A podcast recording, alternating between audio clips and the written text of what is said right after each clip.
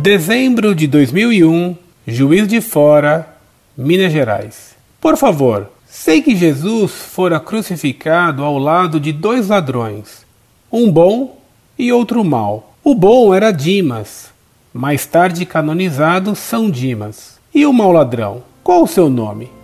Obrigado. Prezado Salve Maria. Cristo foi crucificado entre dois ladrões para ser ainda mais humilhado.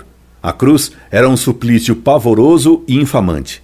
Para aumentar a desonra, Jesus foi morto entre dois ladrões, como se fosse de fato um ladrão. Os evangelhos contam que um dos ladrões o ofendia e que o outro, a partir de certo momento, o defendeu e o reconheceu como Senhor, isto é, como Deus. O evangelho não conta o nome deles. É claro que eles tinham um nome. Pela tradição, o bom ladrão é chamado de Dimas e o mal de Gestas. Incorde Jesus Semper, Orlando Fedeli.